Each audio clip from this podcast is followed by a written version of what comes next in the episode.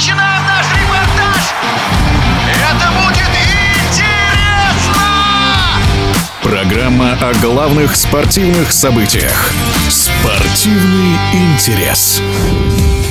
Сразу несколько российских теннисистов могут занести себе в актив открытый чемпионат Франции Ролан Гарос. В первую очередь это Анастасия Павлюченкова, которая впервые в карьере вышла в финал турниров «Большого шлема». Известный эксперт и настоящий мэтр тренерского цеха Владимир Камильзон видит причину успеха Павлюченковой не только на корте, но и за его пределами. Настя Павлюченкова, у которой были большие проблемы со здоровьем, каким-то образом вышла из этого кризисного состояния. Она опять заключила договор договор и контракт со своим родным братом Сашей Павлюченковым, который в свое время у меня играл за сборную команду страны и в Америке, и в Японии. То есть он хорошо разбирается в теннисе.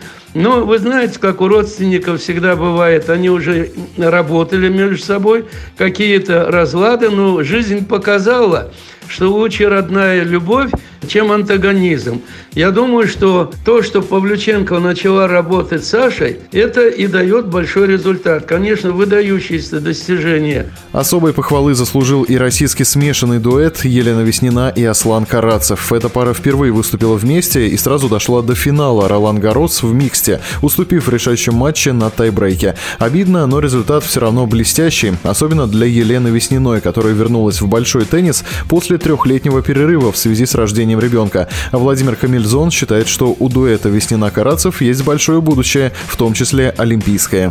Я думаю, что это не случайная пара. Они долго шли друг к другу. Тот и другой в одном возрасте. По-разному складывалась их судьба. Особенно Карацева, который только за последние полтора-два года показал выдающийся результат. Веснина после трехлетнего перерыва тоже вернулась на корт с большими надеждами на будущее. Я думаю, что эта пара с блеском не только вышла в финал на Лангаросе, она подготовится хорошо и будет выступать в Токио на Олимпийских играх. Я думаю, что Федерация тенниса России поддержит это начинание профессиональных игроков, которые сумеют нам принести золотую медаль на Олимпийских играх. Во всяком случае, к этому надо готовиться. А вот первая мужская ракетка России Даниил Медведев добраться до решающих матчей Ролан Гарос не сумел, но на откровенно не самом любимом грунте выход в 1-4 для Медведева достойный итог. Тем более, что раньше на кортах открытого чемпионата Франции Даниил никогда не доходил даже до этой стадии.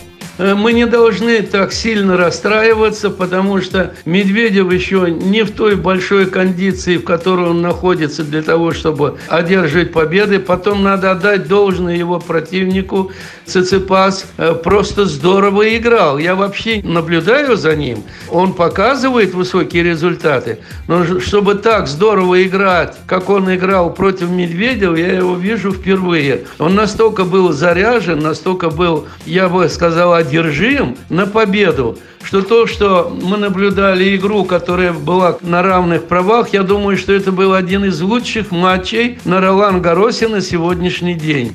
Напомню, своим экспертным мнением о выступлениях российских теннисистов на Ролан Гарос в интервью радиодвижения поделился мэтр тренерского цеха Владимир Камильзон. Спортивный интерес.